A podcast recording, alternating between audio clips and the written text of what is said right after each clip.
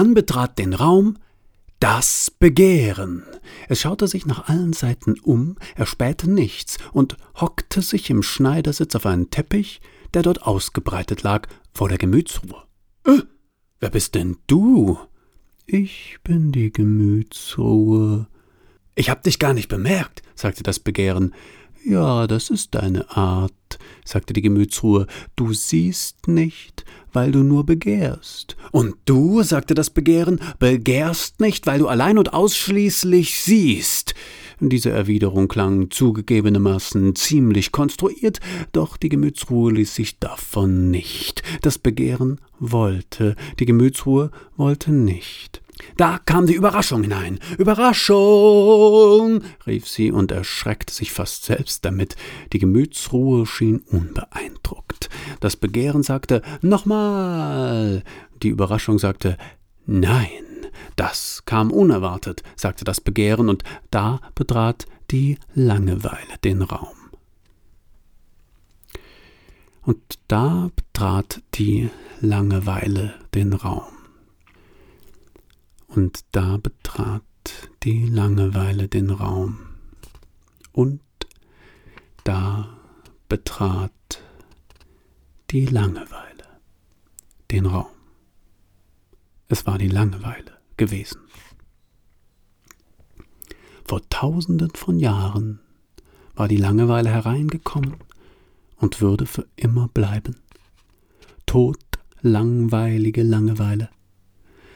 Nichts passierte, nichts, aber auch gar nichts, überhaupt nichts Neues geschah. La, la, nichts. Und so weiter. La, di, da. Das war die Langeweile gewesen. Man kannte die Langeweile. Sie war eine alte Bekannte.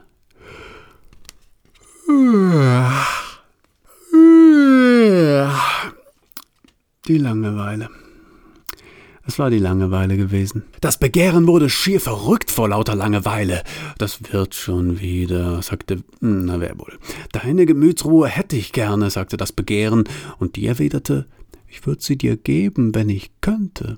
Schade eigentlich, dass ich's nicht kann aber auch nicht weiter schlimm. Da explodierte die Überraschung. Alle waren tot. Nein doch nicht, wie unerwartet. Keinen störte der Tod der Überraschung sonderlich, nur das Begehren sagte, warum hättest du nicht wenigstens die Langeweile mitnehmen können? Ich bin deine Mutter, sagte die Langeweile zum Begehren. Das stimmt nicht, sagte das Begehren, ich war immer schon da, aber das stimmte nicht, es war nicht immer da gewesen, aber das wiederum verschwieg die Gemütsruhe. Da klopfte es an der Tür, und herein kam die Allegorie. Die Allegorie. Alle verneigten sich ehrerbietig. Ich bin die Allegorie, sagte die Allegorie. Das steht für etwas Geistreiches, sagte das Begehren halblaut zur Langeweile. Hm, juckt mich nicht, sagte die Langeweile. Ich bin die Allegorie, sagte die Allegorie und lächelte bedeutungsvoll. Schön, dass du hier bist, sagte die Gemütsruhe, aber ich weiß nicht genau, was deine Anwesenheit bezwecken soll. Die Allegorie lächelte bedeutungsvoll und sagte Ich bin die Allegorie. Nun, jedenfalls kam dann auch noch die Bedeutung herein. Und alle so, Moment mal, Bedeutung, du, du bist eine zwiespältige Angelegenheit, wir glauben nicht mehr so richtig an dich. Und da ging die Bedeutung wieder. Und weg war sie. Und da kam die Selbstbezüglichkeit herein und sagte, ich bin ich. Damit hatte sie selbstverständlich recht und alle pflichteten ihr bei. Ich bin die Allegorie, sagte die Allegorie und lächelte bedeutungsvoll. Da lächelte die Selbstbezüglichkeit bedeutungsvoll und sagte nichts Neues. Gut, dass die Bedeutung gegangen ist. Ich brauche die nicht. Langsam wird es recht voll hier drinnen, sagte das Begehren, traurig über den Weggang der Bedeutung. Du bist so vorhersehbar, sagte die Langeweile. Ich bin ich, sagte die Selbstbezüglichkeit. Ich bin die Allegorie, sagte die Allegorie und sprach damit die Gedanken aller aus. Nur die Gemütsruhe wollte von dem ganzen Zirkus nichts wissen. Sie machte sich einen Kaffee, drehte sich eine Zigarette und ging erst mal kacken. Das war die Pointe. Johanna lachte und drückte Bruno einen Kuss auf die Wange. Du hast sie nicht mehr alle.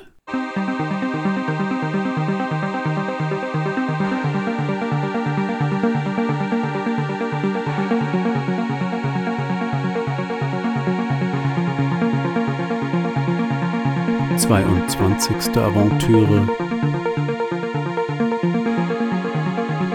Die Wüste.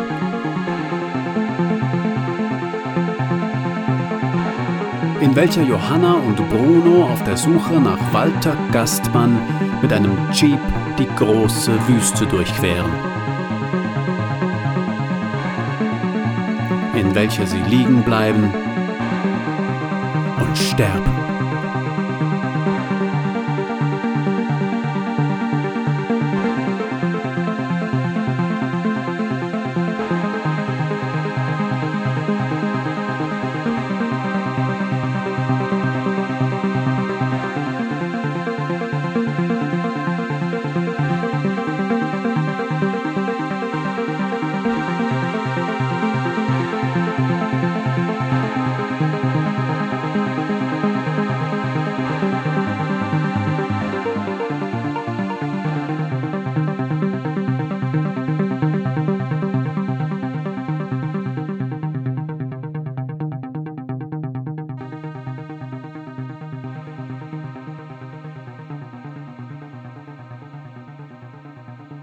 Sie sahen Zebras unter Jacaranda-Bäumen, Gnus zwischen üppigen, übermannshohen Gräsern, Springböcke vor Omongondo-Bäumen, Giraffen mit typisch gespreizten Beinen am Wasserloch, hörten lärmende Ochsenfrösche im Zitrushain, kreischende Geier auf Mumbo-Bonga-Bäumen, dann war die Luft erfüllt vom Summen riesiger Moskitoschwärme, Sie sahen Strauße, die ihre Köpfe ins Agavendickicht gesteckt hatten, Papageien auf Köcherbäumen, durch das gleißende Federblinkhaargras ziehende Onyxantilopen, schwarze Mambas auf uralten Feigenbäumen. Sie fürchteten sich vor Ringhalskobras, die ihren Opfern das Gift in die Augen spritzen, und vor Schakalen, die durch die Ginste und Scheibenkakteen Kakteendickichte zogen, sie holperten über Erdferkellöcher und rammten einen mannshohen Termitenhügel. Und sie sahen Marabus auf Eukalyptusbäumen. Aber am allerkrassesten die Begegnung mit einem der mächtigsten Savannenbewohner. Hinter violetten Fingerhutblumen, Apfelblattbäumen Omupandas, Buschmannspfeilen, deren Samen sich in der Kleidung und auf der Haut festsetzen, riesigen, gleichmäßig knarrenden Bambushainen, mannshohen Trompetenbüschen, blauen Waldreben, Mopanebäumen, Sukkulenten und weißblühenden Morning Glories tat sich ein weites Kamp auf, wo an einem Teich eine Herde Nashörner rastete. Sie hielten und schauten sich die Viecher an. Dann kamen sie in die Wüste. Eins und eins ergibt, sagte Bruno, rauchte, sagte wieder eins und eins ergibt, rauchte nochmal, sagte dann zwei. Aber, sagte Johanna, es kann aber nicht sein, dass dem so ist, und rauchte auch rauchte ganz anders, nämlich zwischen Daumen und Zeigefinger, wohingegen Bruno die Zigarette zwischen dem untersten Glied von Mittel- und Zeigefinger hielt. Dem kann so nicht sein, und brachte ihren Vorwand ein. Bruno stand am Rande des Settings, das Setting glühte, und es war eine Stimmung. Und sie waren zu zweit, scheinbar, sonst war niemand da, außer ein paar die Atmosphäre bereichernden Tieren ohne höheres Bewusstsein. Tauben, sagte Johanna. Findest du? sagte Bruno. Für mich sind das eher Ratten. Hast du gewusst, dass Ratten blind sind? Sie navigieren einsam durch die Nacht, damit wir uns über sie unterhalten können, aber in Wirklichkeit sind sie blind und müssen ihr Echolot nutzen, um sich zurechtzufinden. Aber zurück zur Arithmetik, sagte Johanna. Es geht ja um die Frage, ob man einfach so, das heißt aus dem Nichts, ein axiomatisches Verhältnis, einen Zusammenhang, eine Rechenregel. Verstehst du? Brunos Stängel glühte im Abendrot, die Lichtverhältnisse definierten sich ausdrücklicher.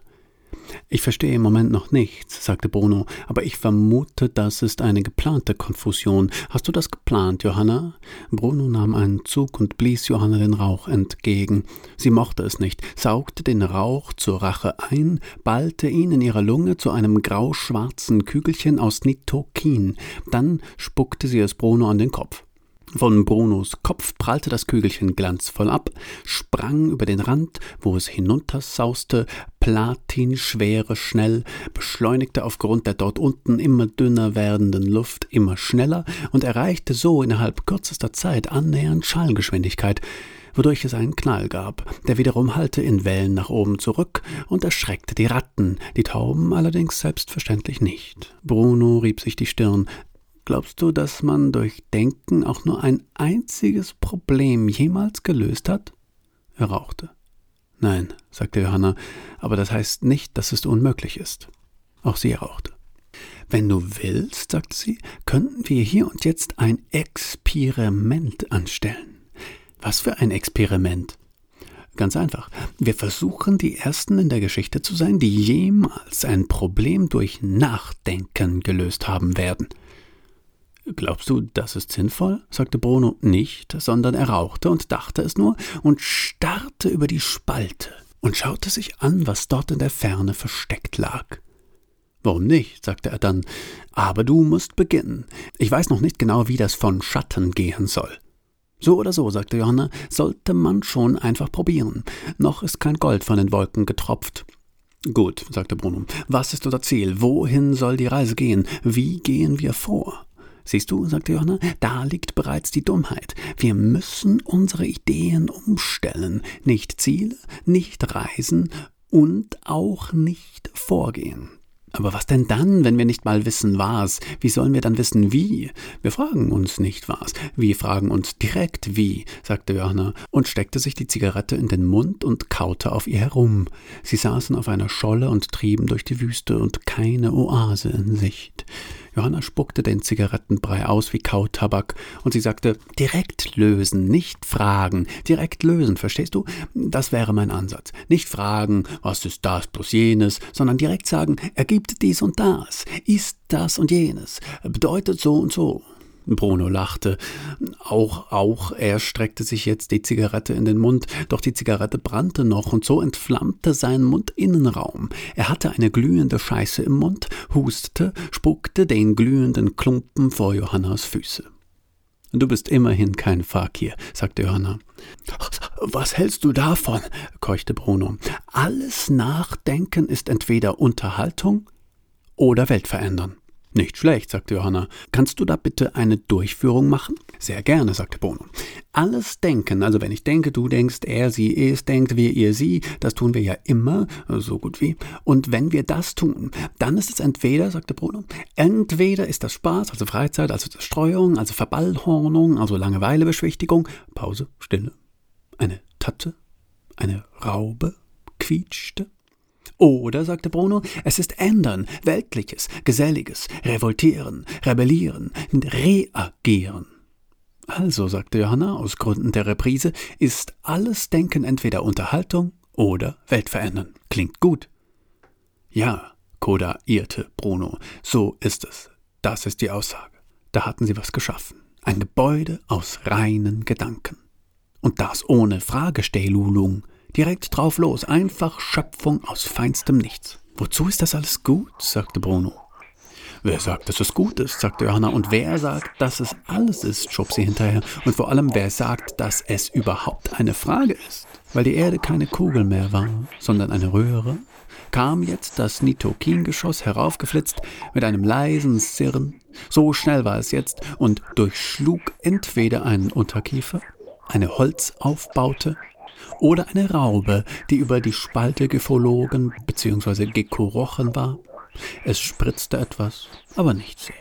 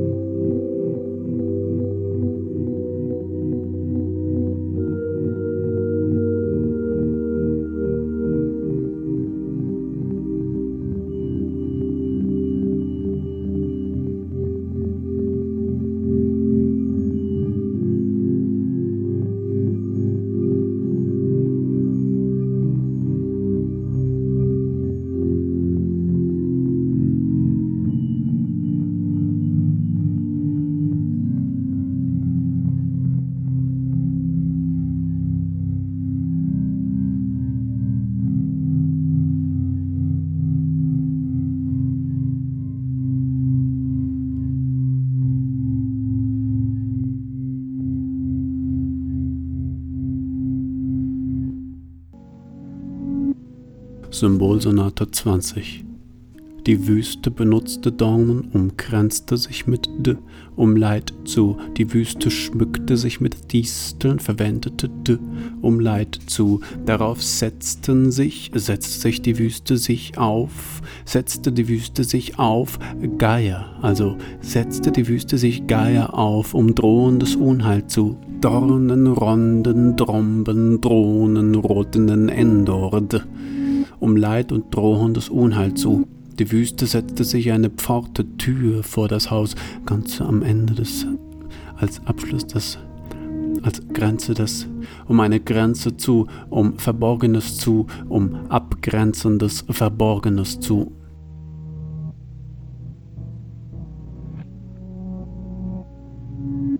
Aus dieser Perspektive wirkt die Wüste anders, sagte der Wüstenmann zur Wüstenfrau. Schau, komm mal her, Weib. Von hier, du musst auf diesen Vorsprung da stehen und da dorthin blicken, über das weiße Kalkfeld, dort in die gleißende Einöde, wo die beiden Touristen kriechen. Siehst du das? Sie kriechen auf allen Vieren, und daneben auf dem verdorrten Orunderbäumchen hocken die Krallgeier und spreizen die Flügel.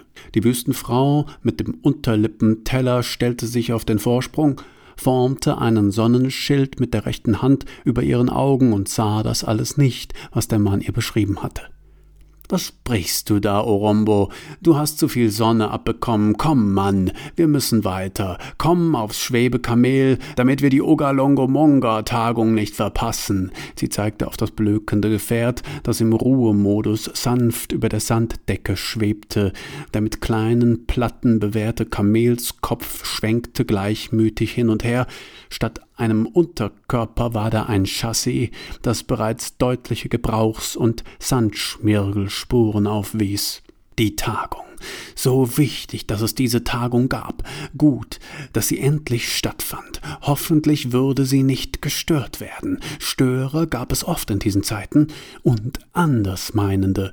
Aber die Sicherheitskräfte würden diesmal die Oberhand behalten. Politische Künstler hatte man gar nicht erst eingeladen. Nicht auszudenken, was passieren würde, würde einer dieser politischen Künstler seine Stimme erheben und eine kritische Performance zum Thema veranstalten. Alles wäre zu Ende. Diese politischen Künstler waren so mächtig. Ideen sind so mächtig, dachte der Wüstenmann. Man muss hoffen. Steig auf, Mann, sagte die Wüstenfrau und klopfte ungeduldige Rhythmen auf ihren Unterlippenteller. Der Mann gehorchte, und sie drückte den Anlasserknopf des Schwebekamels. Es blökte, erhob sich, Staub wirbelte auf. Dann setzte es sich in Bewegung. Sie erreichten die Wüstenstadt gegen Abend. Ah, der Abend, sagte die Wüstenfrau, ich mag den Abend, und ich mag die Wüstenstadt am Abend, dann glüht alles rot golden und dampft sich aus vom Schmerz des Tages.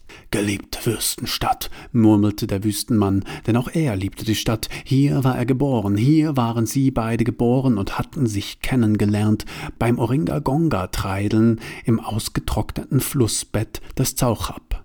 Schau, der Zauchab, sagte die Wüstenfrau und zeigte auf den staubigen Kanal neben der Straße. Wie schön er ist. Ja, sagte der Wüstenmann, und sieh, da wird auch heute Abend noch getreidelt. Das Staubtreideln ist eine rituelle Tätigkeit der Wüstenvölker, bei dem eine Barke, beladen mit Koronga und Borondomogogongo, durch das ausgetrocknete Flussbett des Zauchab gezogen werden muss. Dabei befinden sich die Treidler auf einer Seite des Kanals und ziehen an mächtigen Tauen, während das kleinste Mädchen der Gruppe auf dem Schiff verbleibt und das Ruder führt. Diese Aufgabe ist die verantwortungsvollste, denn navigiert das Mädchen das Schiff über felsigen Untergrund haben es die Treidler schwer. Weißt du noch, damals? rief die Wüstenfrau nach hinten. Der Wüstenmann nickte, was sie nicht sehen konnte, aber trotzdem verstand, durch Telepathie. Schon konnte man das Galogomonga-Gebäude sehen. Noch mehrere Kilometer entfernt erstrahlte es doch bereits im Licht gewaltiger Flakscheinwerfer.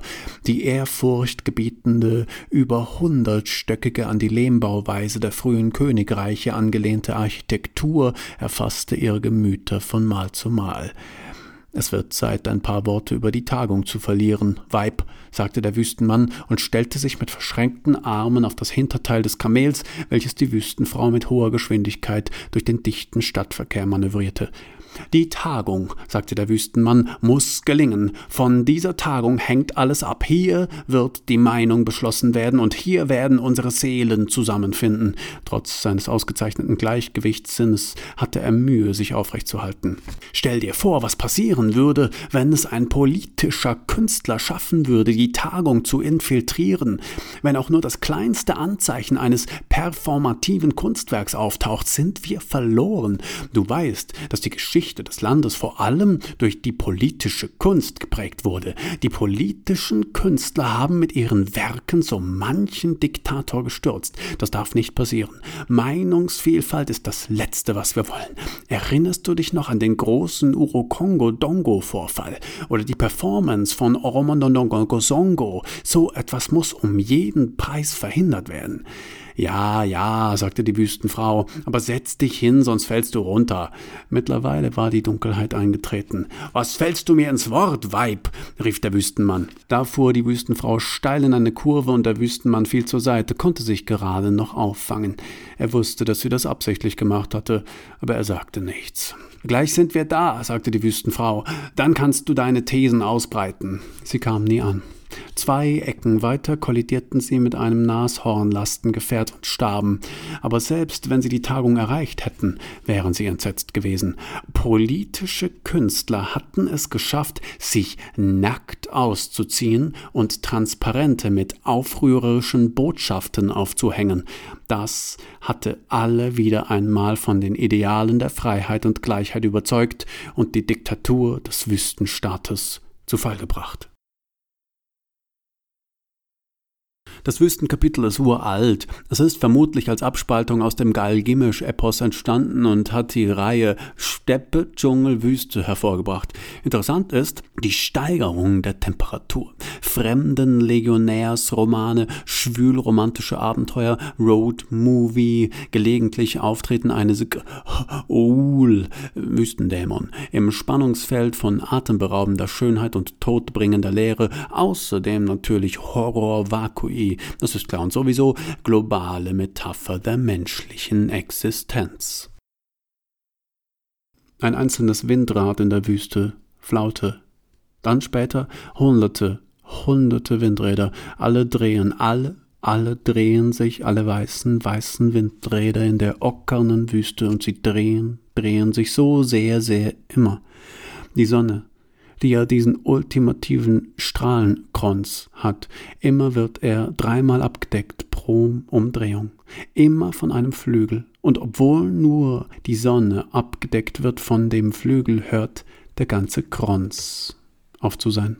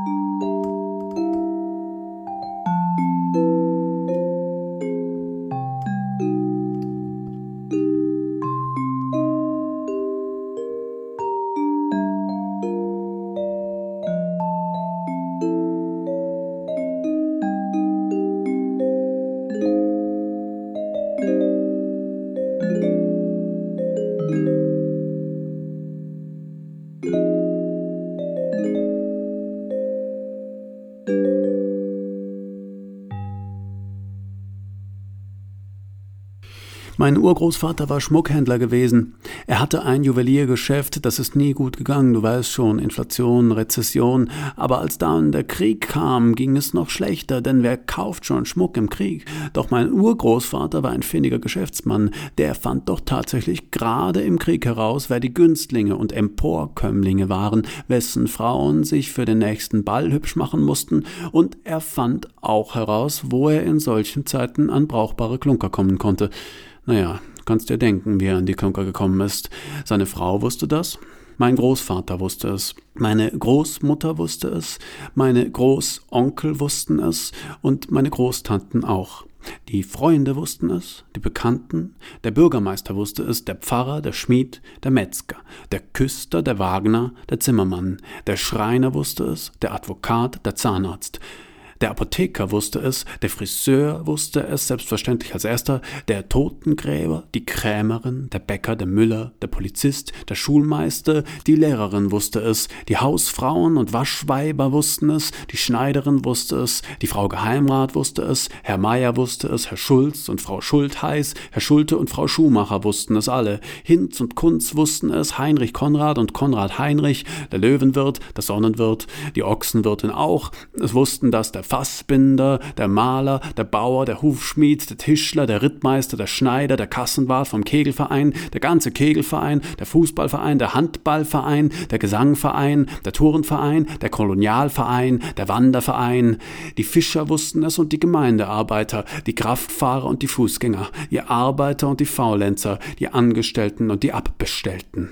Nur der Richter, der wusste es nicht, der kann es nicht gewusst haben und das zum Glück meines Urgroßvaters und meiner Urgroßmutter und meines Großvaters und meiner Großmutter und meiner Großonkel und Großtanten, der Freunde und Bekannten, des Bürgermeisters, des Pfarrers, des Schmiedes. Johanna und Bruno hatten sich aus Spaß beim Liebesspiel aneinander gekettet, dann aber den Schlüssel verloren. Ach egal, macht ja nichts. Und dann entdeckt man einen, der wie die Verbesserung eines anderen ist, wie die Vervollkommnung von jemandem, den man durch die Begegnung jetzt wieder erinnert. Man merkt, genau das ist es, was ich gesucht hatte damals, und jetzt ist es da. Das geht natürlich nur, weil ich diesen neuen jemand noch nicht genau kenne. Würde ich ihn kennenlernen, wüchsen Unterschiede vielleicht, bis zu einem Grade, da die Verbindung abbricht. Und dann verlöre ich vielleicht mein Interesse an dir, weil mein Interesse ja ursprünglich nur durch die Ähnlichkeit mit jemand anderem entstanden ist. Wissen Sie, sagte jemand im Radio, es gibt in der Sprache der Kimber 100 Wörter für gelb, weil diese ganze verdammte Wüste ein einziges Gelb ist. Es ist alles gelb hier, und wenn Sie durch die Wüste gehen, sehen Sie nur gelb und wieder gelb. Je nach Lichtentfall und Zusammensetzung des Sandes wirkt das Gelb dann heller oder dunkler und so weiter. Ich weiß auch nicht, wofür die 100 Wörter für gelb brauchen. Es ist ja im Grunde immer derselbe Sand, und er ist im Grunde immer gleich tödlich in dieser trockensten aller Wüsten. Man bräuchte eigentlich keine 100 Wörter dafür dafür. Aber es ist so, ich bin mir da ganz sicher. Die Kimber sprechen zwar nicht davon, aber ich habe das mal gelesen in einem Buch vor Jahren und ich meine, dass das ist schon eine beeindruckende Tatsache. Sie sagt viel aus über das Wesen der Menschen hier. Wir waren in Okosongomingo, Vokal O, dem Weidegrund des fetten Viehs, in Okaharara, Horore-Reservat, in Ochiwarongo, Distrikthauptstadt, Omuramba, Otosu, Omaue, Ochisembaru, Omuverume, Ohavea, Omuama. Sahen das Ombakata, Stachelschwein, waren in Ojitoto, Okarupahu, Ochosomgombe, Kokutu, überraschend, Vechituavi, wir scherzten. Okaukuejo sahen die Omatako-Berge, Hinternberge, wir lachten, kamen nach Okahancha, redeten mit den Ovaserondus, Schwarzen, die unter dem Omutenderetti-Baum saßen, unter dem das heilige Feuer brannte. Abseits davon die Ovakendu, Horrorfrauen, die Ovikeva, Kopftücher. Und in diesem Stück, da geht es um Taubblinde. Weißt du, was das ist? Das ist, wenn du weder sehen kannst noch hören. Dann bist du eingeschlossen in Dunkelheit und Stille. Und man kann nur Kontakt aufnehmen, indem man dich berührt. Das ist eine richtige Scheiße. Und in diesem Film, da ist Atomkrieg. Es ist eine Komödie und da ist Atomkrieg. Und es geht aber um diese Taubblinden. Und sie haben diese Sprache entwickelt, bei der sie sich gegenseitig die Handflächen kraulen. Das gibt es. Das ist die Taubblindensprache. Da schreibt man sich die Sätze eben in die Handflächen. Und diese Taubblinden leben in einem Keller, weil Warum soll sie auch an die Sonne? Und sie haben diesen Pfleger, der sehen und hören kann, und der bekommt mit, dass alles untergeht. Nur sagt er es den Taubblinden nicht. Also mit sagt meine ich mit Hilfe der taubblinden Handkraulsprache. Also er sagt ihnen das mit der Apokalypse nicht, weil er nicht will, dass sie völlig austicken. Das würden sie nämlich seiner Einschätzung nach. Denn keine Ahnung, wer würde das nicht? Und er behält es für sich. Ihn macht es total fertig. Er hält äußerst erschreckende Monologe über das Absurde und die Einsamkeit und so weiter. Und er schluchzt und zuckt und heult. Aber die Taubblinden bekommen davon überhaupt nichts mit. Die leben einfach weiter wie bisher. Für die ändert sich haargenau gar nichts. Das ist doch interessant. Nur für den Pfleger. Ach, ich habe vielleicht vergessen, dass sie viele Vorräte haben in ihrem Bunkerkeller. Sie müssen also nicht Hunger leiden. Und dann, glaube ich, war es so, dass sich am Ende der Pfleger die Augen und die Trommelfelle zersticht. Aber ob er glücklich wird, das erfahren wir nicht, weil es ja jetzt keinen mehr gibt, der sprechen kann. Aber man könnte davon ausgehen, dass er es nicht wird, weil er sein Wissen um das Ende im Gegensatz zu seiner Seh- und Hörfähigkeit ja nicht auslöschen kann. Kudu-Schlachtfest, eine Art Volksfest, Massenauflauf, brütende Hitze, Drill mit khakifarbenen Fantasieuniformen, Holzgewehren, bespritzt von heiligen Männern mit heiligem Wasser rasselnde Säbel, Reiterstiefel mit Sporen, einzeln defilierten die Leute vorbei an den Gräbern von Chamuaha 1859, Mahorore 1890 und Samuel Mahorore 1923. Zebrafälle, keiner weiß was, Kudu-Schlachtfest, Papp und Tombo und knüppelharte Fleischstreifen, Biltong genannt, Daumenklaviermusik, Kinder mit Leckerstüten, Buschkran, Spätköppe auf Streife sorgen für Sicherheit, allgemeine Freude, allgemeines Schwitzen, die Hitze, in den wenigen Schattenplätzen bilden sich Menschentrauben. Wir fahren weiter. Die Zeit drängt. Man muss ein entspanntes Verhältnis zu der Tatsache aufbauen, dass wir wirklich Großes, wenn überhaupt, nur einmal im Leben schaffen können. Die meisten Menschen schaffen es überhaupt niemals und nur diejenigen, die sich durch dieses grausame Ideal angefeuert, der Mittelmäßigkeit trotzen, ihr Leben lang martern können und das auch nur mit viel Glück, die Möglichkeit erlangen, unter größter Selbstaufopferung etwas Großes zu schaffen. Dies wird sie weder glücklich machen noch zufrieden und es gibt keinen Grund, warum ein geistig Gesunder ein solches Unterfangen betreiben sollte.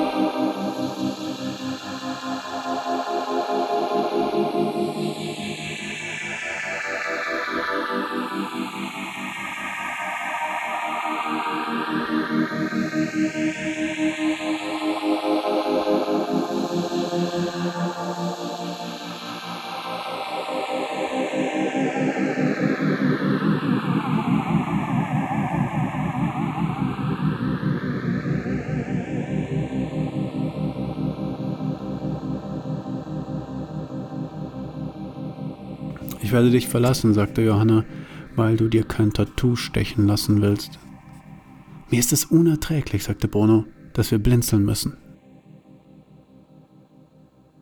Johanna meinte, sag mal, glaubst du ehrlich und im Ernst an die Existenz von Phönix?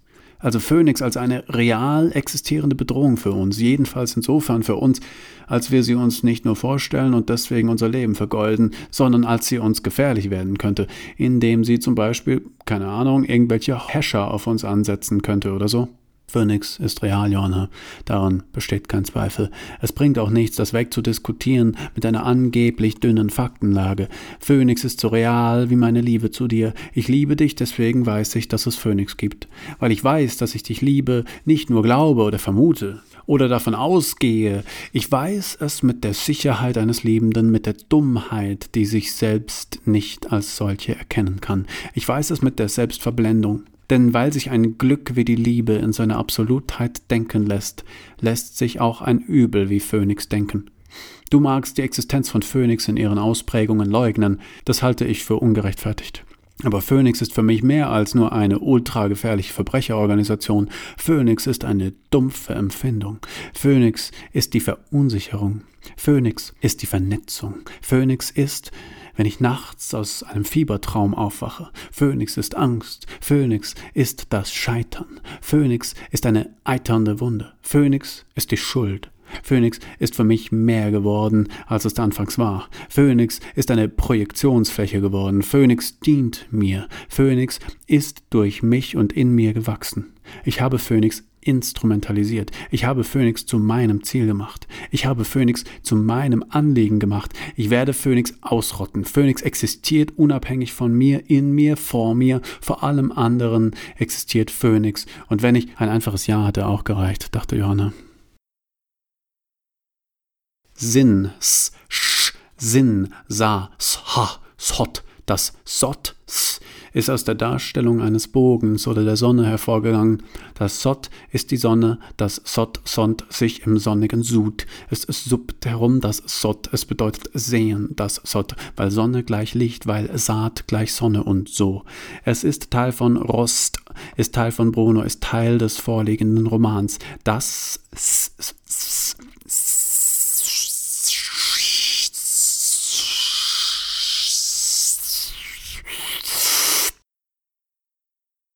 Mein Großvater hat Sibirien überlebt, weil ihn sein Bruder mit Sperma durchgefüttert hat. Du bist ein Vollidiot, sagte Johanna.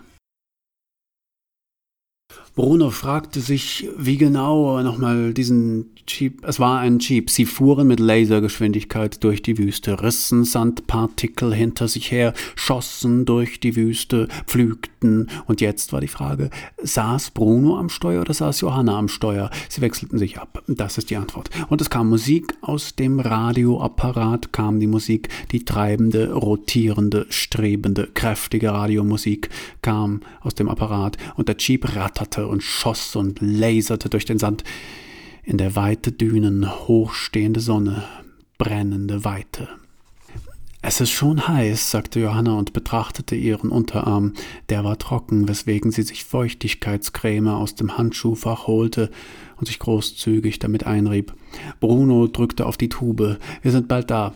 Wir haben ein Navigationsgerät und wir haben die Koordinaten. Wir haben Karten. Wir haben Bock. Wir haben ein Ziel, eine Bestimmung. Wir haben eine Spur. Wir haben einen Auftrag. Wir haben eine Ahnung. Wir haben Druck. Wir haben eine Scheißhitze, sagte Johanna und fuhr sich mit der Zunge über die Lippen. Die waren ein ausgetrockneter Lappen. Aber die Feuchtigkeitscreme war leer. Also nahm sie sich die Feldflasche und trank einen guten Schluck feuchtigkeitsspendendes Wasser, es durchflutete sie über die Speiseröhre, von dort in den Magen, von dort direkt in die Feuchtigkeitskanäle, das strahlte aus in den Körper und versorgte über die Kapillaren alle Organe mit Flüssigkeit. Es flutscht, sagte Bruno. Bald sind wir da. Es geht richtig ab. Wir sind verliebt und werden Gastmann finden. Unsere Zukunft ist rosig. Wir haben ein reines Gewissen und Spaß bei der Sache. Was wird passieren? Wir werden bei Gastmann ankommen, in dieser kleinen Holzhütte in seinem Versteck, mitten in der Wüste, und da werden wir anklopfen und rufen, Gastmann, du Sau, komm raus, sonst zerren wir dich raus und treiben dich durchs Dorf. komm raus und büß für deine Taten. Und dann wird er büßen, der fette kleine Verbrecherboss. Wir werden ihn schröpfen. Ich fühle mich wie wenn man mir die Adern geöffnet hätte, sagte Johanna. Irgendwie entfließt mir alles, ich verliere alles. Das kann doch nicht richtig sein. Kann es sein, dass es einen Ort gibt, der so heiß ist, dass man mit dem Hydrieren nicht hinterherkommt? Das kann so nicht richtig sein. Sie blickte auf ihre Handflächen, aber die waren faltig, nur Haut, verbrannte Haut. Darunter befand sich nichts mehr. Die Haut lag direkt auf den Knochen auf. Sie zog mit dem rechten Zeigefinger und Daumen an der Handrückenhaut der linken Hand. Ein Segel. Es verzerrte sich grotesk, also drückte sie es zurück und strich es so gut es ging glatt, aber die Haut rutschte in die Zwischenräume der Knochen. Währenddessen habe ich ein bisschen darüber nachgedacht, wie wir schneller ankommen können, sagte Bruno. Wir werden eine Abkürzung nehmen und dann werden wir früher da sein und du musst dir keine Sorgen machen wegen der Dehydrierung. Wir werden dann rechtzeitig ankommen und bevor wir Gastmann stellen, geben wir uns als hilfesuchende Pilger aus, lassen uns von ihm bewirten. So frischen wir unsere Kräfte auf und dann werden wir ihm ans Schlawittchen. Ich bin tot, sagte Johanna, und zwar, weil sie keinen Körper mehr besaß, ihre Knochen waren zu Glas geworden, ihre Haut zu schimmerndem Licht, ihre Muskeln verschwanden, deswegen konnte sie direkt auf ihr Skelett blicken. Es gefiel ihr nicht, dass ihr Skelett sie durch den Beifahrerspiegel anstarrte, es bereitete ihr Unbehagen. Das Skelett im Beifahrerspiegel entwickelte ein Eigenleben und begann listig zu pfeifen. Die Melodie schoss in grünen Strahlen aus dem Spiegel in die Wirklichkeit und zwirbelte um den Schieb, der jetzt ächzte unter der Last von Brunos Bleifuß, schoss dann herum und wickelte Johanna ein und zog sich zu. Die Achse brach und der Jeep heulte auf vor Schmerz. Er notlandete im Sand wie ein Flugzeug im Wasser, nur eben mit einem Jeep und im Sand. Johanna hatte keine Schrammen. Bruno hatte sich den Kopf gestoßen. Beide stiegen aus und betrachteten das Ergebnis. Das sieht jetzt erstmal böse aus, sagte Bruno, aber das wirkt nur so. Wir kriegen den Jeep wieder fit. Johanna taumelte zum Kofferraum, um nach Werkzeug zu suchen, was erfolglos sein würde. Bruno öffnete aus Verlegenheit die Motorhaube und starrte ein bisschen hinein. Das taten sie eine geschlagene Stunde lang, bis Bruno sagte, wir haben schon ein großes Stück der Abkürzung genommen, und der restliche Fußweg ist zu schaffen. Wir werden zwar erschöpft sein, wenn wir bei Gastmann ankommen, aber wenn wir uns als hilfesuchende Pilger ausgeben, wird er uns zunächst verpflegen, und dann werden wir ihn stellen können. Johanna packte alle Sachen im Jeep zusammen, die sie brauchen würden, unter anderem den MacGuffin und die leere Feldflasche, Brunos rosa Rucksack und eine ihrer Nieren, die herausgefallen war. Dann ging sie direkt in die Wüste hinein.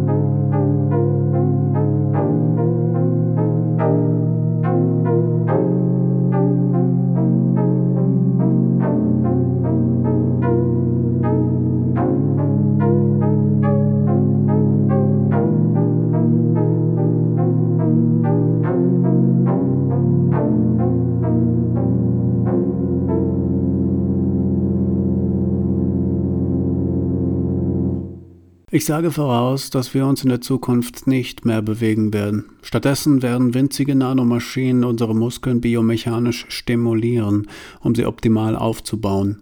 Dann müssen wir uns nicht mehr bewegen, wenn wir nicht wollen. Dann wird alle Bewegung zu einem Ende kommen, sagte Bruno, als sie mit dem Jeep durch die Wüste fuhren. Das Wetter war übrigens traumhaft, solange die Klimaanlage ging. Alle Bewegung ist spirituell, sagte Johanna. Alles Reisen ist spirituell, egal wohin man reist, egal wie man reist und egal, ob man sich tatsächlich bewegt oder nicht. Du setzt einen Fuß hinter den anderen und schon ist es spirituell. Du steigst aufs Fahrrad, trittst in die Pedale, steigst ins Auto, lässt den Motor an und schon ist es spirituell. Selbst wenn du stehen bleibst, wirst du es in der Nachschau als Teil einer großen Reise betrachten müssen, als notwendige Pause während einer großen Reise, und die Reise wird eine Metapher auf das Leben sein und das Leben eine Metapher auf die Reise, und man weiß nie, was man geladen hat. Die Staubpiste war kaum zu erkennen. Bruno hatte Mühe, den Wagen in der Spur zu halten. Sie kamen immer wieder ab, und der Jeep blieb im schlüpfrigen Sand stecken. Dann mussten sie aussteigen und ein Rad freischaufeln oder schieben. Die Hitze war unerträglich. Es gab doch keine Klimaanlage. Der Schweiß schwappte von ihnen herab. In der Mannheimer Ausgabe von 2018 wird eine interessante Variante des Stoffs beleuchtet, nämlich die, dass Bruno und Johanna sich den Trip durch die Wüste einbilden und dass es sich bei dieser Reise eher um eine spirituelle Reise handelt, eine Parallele zur Schamanenreise. Sie fahren sozusagen hinab ins Totenreich, kehren neugeboren wieder als neue Wesen mit neuen Erkenntnissen und Persönlichkeiten. Das Thema meines Lebens, sagte der schwitzende Bruno, ist wohl, dass mein Leben kein Thema hat. Es ist keine Geschichte. Der Jeep ratterte und vibrierte und kämpfte sich mühsam durch den nachgebenden Sand. Wissen wir, wohin wir fahren? fragte Johanna. Nein, sagte Bruno, mein Leben ist keine Geschichte. Es ist die Zahl i. Mein Leben ist eine Zahl, die mit sich selbst multipliziert minus eins ergibt. Mein Leben ist also etwas, das es nicht gibt und das es doch gibt. Denn es gibt es ja offensichtlich, aber man kann es nicht mit sich selbst multiplizieren, denn wie multipliziert man ein Leben? Ja, sagte Johanna vor sich hin und suchte eine Zigarette. Wie multipliziert man ein Leben? Ich sage voraus, dass wir in der Zukunft keine Voraussagen mehr machen werden, sagte Bruno. Wir werden Computer haben, die sowohl die Erwartungen als auch die Voraussagen für uns haben. Und genau genommen werden wir auch keine Computer mehr haben. Und das Wort Computer wird für uns dann so veraltet klingen wie Cyberspace oder Multimedia. Johanna zündete sich eine Zigarette an und blickte in die Weite. Der Himmel war wolkenlos. Die Ferne ein dichromes Pastell aus Blau und Ocker. Johanna musste darüber lachen. Der Himmel ist ein Bild für ein Bild. Da explodierte der Motor. Scheiße, rief Bruno. Was ist denn das? Oh fuck, rief Johanna. Der Motor. Maschinenteile sprangen davon, durchschlugen die Scheibe und hätten Johanna schier getroffen, aber sie streiften nur ihre Wangenhärchen. Eine tiefschwarze Rauchfahne stieg vom Motorraum her auf und hüllte sie ein. Schnell raus hier, rief Bruno. Sie verließen den Jeep und sahen sich den Schaden an. Unter der Motorhaube sah es furchtbar aus. Da ist nichts mehr zu machen, sagte Bruno. Doch dann entdeckte er den Hyperfisulator rotieren und bemerkte, dass der Kondensator triangulierte.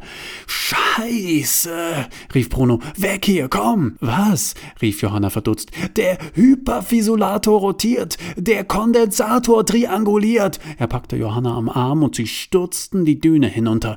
Im Sand konnten sie kaum laufen, doch sie zwangen sich und sie riefen auch langgezogen. Ah! Denn kaum waren sie ein paar Meter entfernt, explodierte der Jeep in einem gigantischen Feuerball. Die Druckwelle riss sie zu Boden, ein unerträglicher Hitzeschwall umhüllte sie. Johanna fühlte sich wie eine Dattel im Speckmantel bei Oberhitze im Umluftherd. Als der Feuerball verraucht war und sie sich ihrer Unversehrtheit versicherten, bemerkten sie beim Blick zurück, dass der Wüstensand durch die extreme Hitze zu flüssigem Glas geschmolzen war. Es war ein bemerkenswerter Anblick, ein funkelnder Glaskrater, in dem sich das Licht tausendfach brach. Verkokelte Maschinenteile waren darin festgebacken. Bruno musste unwillkürlich an Doramat, die radioaktive Zahncreme, denken. Der Jeep hatte 200 Einheiten Doramat geladen, sagte Bruno. Das ist radioaktive Zahncreme, die Thorium X enthält. Warum? sagte Johanna und zündete sich eine Zigarette am heißen Wüstensand an. Willst du auch? Nee, danke, erstmal nicht, sagte Bruno. Ich weiß nicht, warum das Doramat da drin war. Ich erinnere mich, dass ich noch gedacht habe, oh, interessant, Färber hat Doramat in den Jeep. Die radioaktive Zahncreme mit vorzüglicher Vorbeugungs- und Heilwirkung durch Radiumstrahlen. Seltsam, habe ich gedacht. Explodiert sowas nicht in einem kleinen Atompilz, wenn das zu großer Hitze ausgesetzt ist? Ja, freilich, sie lädt die Zellen auf mit neuer Lebensenergie. Sie schäumt herrlich, schmeckt neuartig. Aber ist es nicht auch ein bisschen gefährlich? Gut, wenn Färber das in dem Jeep transportiert, wird er wissen, was er tut, habe ich gedacht, und nicht weiter darüber nachgedacht. Und du denkst, das war die Zahncreme, die so krass explodiert ist? Ja, ich denke. Hm, sagte Johanna und rauchte auf. Warum, sagte Bruno, gibt es in den Ländern, wo die Leute am freundlichsten sind, eigentlich immer die schlimmsten Verbrecher? Wir stehen, sagte Johanna, aber die Reise geht weiter. Sie warf den Stummel in den Sand und ging los. Wo gehst du hin? fragte Bruno. Einfach los, sagte Johanna. Irgendwohin. Warum? Bruno warf einen Blick auf sein Spiegelbild im Wüstenglas. Er lächelte es an mit einer Selbstgerechtigkeit, wie sie nur Verliebte haben. Keine dumme Idee, sagte er dann und ging ihr hinterher, aber ich sage voraus, dass wir im Kreis gehen werden. Ich sage außerdem voraus, dass wir in der Zukunft keine Zukunft mehr haben werden. Alles wird sich umdrehen und im Kreis laufen, sagte Bruno, und es wird gleichzeitig unendlich viele und nur eine Richtung geben, in die sich die Zeit bewegt, und daher wird sich die Zeit nicht mehr weiter bewegen, sage ich voraus. Sie gingen und gingen, stundenlang. Die Wüste brannte. Selbst die Wüstentiere kamen mit dieser Hitze augenscheinlich nicht zurecht. Erschöpft lagen Klapperschlangen, Wüstenfüchse, Dorn, Schwanz, Agamen, Krustenechsen, Mönchsgeier und Stachelmäuse am Wegesrand und glotzten sie apathisch an. Wachen und Träumen verschwammen. Träumen und Wachen wurden eins. In einem Traum dachte Johanna, einer meiner Lehrer hat sich mein Auto ausgesucht als Ort. Und dann dachte sie, in einem Traum sind Sätze in sich logisch und weisen die Logik des Traumes auf, aber sie sind doch trotzdem kompletter Bullshit. Sie tragen die Logik der Pointe in sich, sind aber keine Pointen. Einer meiner Lehrer hat sich mein Auto ausgesucht als Ort? Ist keine Pointe, ist kein Witz, ist nicht einmal ein richtiger Satz, sagte Jana, aber tief drinnen ist es doch eine Pointe. In der Zukunft, sagte Bruno wie benommen, werden wir nicht mehr träumen, wir werden auch nicht mehr sprechen und denken sowieso nicht. Das glaube ich auch, sagte Johanna, und was ich noch mehr glaube, ist, dass wir im Kreis gelaufen sind. Sie waren nicht im Kreis gelaufen, sondern in unendlich viele Richtungen gleichzeitig. Die Zeit hatte aufgehört, sich zu bewegen, die Sätze kamen an ihr Ende.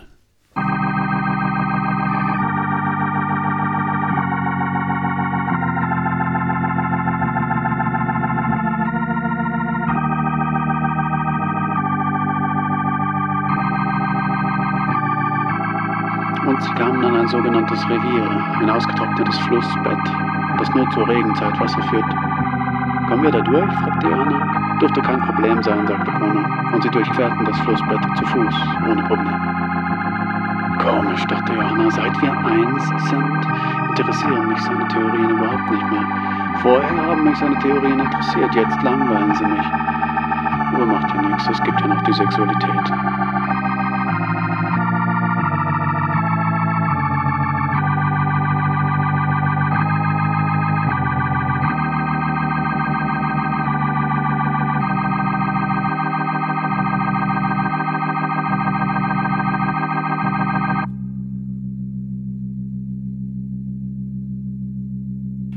Bruno mit dem Motor beschäftigte, ging Johanna ein Stück. Es gab hier nicht viel. Es gab Steine, Sand, es gab ein bisschen Geröll und einen verdorrten Baum. Auf dem Baum saß ein Vogel. Na? Was bist du denn für ein Vogel? sagte Johanna kichernd. Dass du hier mitten in der Wüste sitzt und auf diesem verdorrten Baum abhängst. Der Vogel schaute sie irritiert an. Ich meine, Gibt es hier irgendetwas Interessantes, irgendetwas, was dein Leben schöner macht? Du bist doch ein Zugvogel, nicht? Du wirkst so auf mich. Ist dir bewusst, dass du dich in der verdammten Wüste Mani befindest? Der trockensten, heißesten, tödlichsten Wüste der Erde.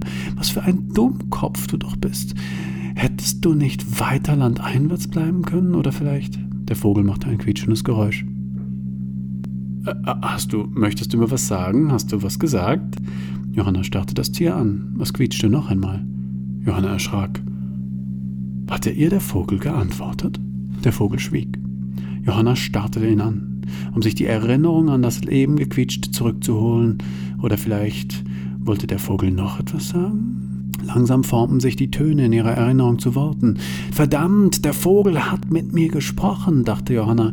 Immer noch schwieg der Vogel. Doch in Johannas Erinnerung wurde immer klarer, was er gesagt hatte. Es bestand kein Zweifel mehr daran. Er hatte gesagt,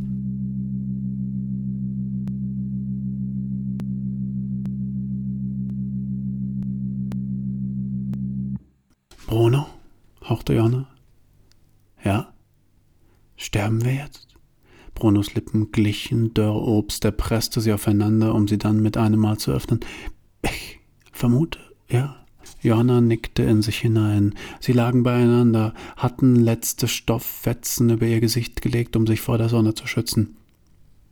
Das ist also das Ende. Ja, sagte Bruno, das ist vermutlich das Ende. Ich liebe dich, Bruno. Ich liebe dich auch, Johanna. Die Sonne stand am Himmel, es interessierte sie keinen Deut, wen sie damit tötete. Man muss das verstehen. Sie rauchten gemeinsam noch eine. Wenn ich jetzt einen hochkriegen würde, sagte Bruno, lass gut sein, sagte Johanna. Ein letztes Mal wäre schön gewesen. Wir sterben eh nicht, sagte Johanna. Wie? Man kann sich den Tod nicht vorstellen. Ich kann das ganz gut. Das denkst du nur, sagte Johanna und zog an ihrer Zigarette. Jemand wird uns retten. Bruno nahm einen Zug von der gleichen Kippe. Es dauert so lange, sagte Johanna. Ja, ich glaube, meine Organe versagen gerade. Das ist schlecht. Vermutlich werden wir sterben müssen. Vermutlich. Aber gerettet werden wir trotzdem. Es könnte sich ein großer Zufall ereignen. Das ist nicht ausgeschlossen. Johanna nahm sich die Zigarette. Wäre es in Ordnung, wenn ich die Zigarette behalte, während ich sterbe? Ja klar, du kannst sie haben. Das sieht gut aus, mit einer Zigarette im Mund zu sterben.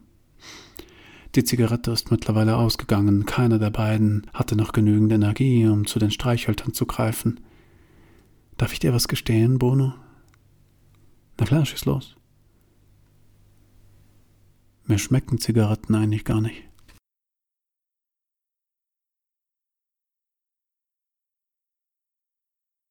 Die Situation war ernst, die Wüste fraß sie auf, sie lagen im glühenden Sand, und Bruno, dieser Idiot, machte immer noch Witze. Johanna hasste ihn dafür. Du machst Witze, wo wir doch sterben, unsere Körper sind vertrocknet und du machst Witze? Machst du Witze? Ohne Witz, dachte Bruno, kann man nichts ertragen. Humor ist Feuchtigkeit. Aber man kann nichts herbeireden, dachte Johanna. Es gibt einen Unterschied zwischen den Worten und den Dingen. Die Sonne schlug ihnen ins Gesicht. Dass wir hier gleich sterben, dachte Bruno, ist ja kein Missgeschick. Es ist lächerlich, unoriginell. Es ist so furchtbar frech, uns hier in die Wüste zu werfen. Es ist so furchtbar frech, uns hier auszusetzen. Aber man muss doch der Ernsthaftigkeit der Situation gerecht werden, dachte Johanna. Die Zeiten für deine Ironie sind vorbei. Bruno entfuhr ein galliges Lachen. Die Zeiten für Ironie sind vorbei? Ist es zum Beispiel nicht ironisch, dass dort drüben ein Ozeandampfer durch die Wüste kreuzt? Tatsächlich, in gar nicht so weiter Ferne schob sich ein Ozeandampfer durch die Sandfluten. Es handelte sich um ein Geisterschiff. Im Gegensatz zu einem Phantomschiff, einem optischen Effekt, handelt es sich bei einem Geisterschiff um ein Schiff mit toter Besatzung, dachte Bruno. Geisterschiffe sind keine Seltenheit. Aus Angst vor Seuchen werden sie in keinem Hafen aufgenommen. Sie treiben führerlos durch die Wüsten, von Fata Morgana zu Fata Morgana, und so werden sie zum Ursprung von Sagen und Legenden. Wir liegen hier und sterben, und du denkst dir ein beschissenes Geisterschiff aus. Johanna, schau doch hin. Lüg ich? Sag, lüg ich? Willst du bestreiten, dass dort vor unseren Augen ein riesiges Geisterschiff vorbeirauscht? Und willst du überdies bestreiten, dass das hier der lächerlichste Unsinn ist, der uns jemals passiert ist? Du bist doch diejenige, der es immer so wichtig ist, dass die Dinge, die da sind, da sind, und dass die Dinge, die nicht da sind, nicht da sind, dass man von den Dingen, die da sind, sagen soll, sie sind da, und von den Dingen, die nicht da sind, sagen soll, sie sind nicht da, die Dinge sind nicht da, weil sie nicht da sind. Und jetzt siehst du dieses Geisterschiff, das offensichtlich da ist, weil es da ist, wir beide sehen es, es ist da, und sagst mir, es ist nicht da, weil es nicht da sein soll. Man soll es nicht da sein lassen, sagte mir. Man muss, dachte Johanna, das entweder oder im Unsinne denken. Das Schiffshorn erscholl. Markerschütternd grüßte es die Todgeweihten. Sandkörnchen sprangen vom Wüstenboden auf, formierten sich in Interferenzmustern von nichtssagender Schönheit. Auch Teile von Bruno und Johanna lösten sich und verbanden sich neu, mit anderem, mit dem Wüstensand. Und langsam, mit dem Verhallen des Horns, fügten sich auch die Teile an ihren neuen, unsteten Platz an der äußersten Oberfläche.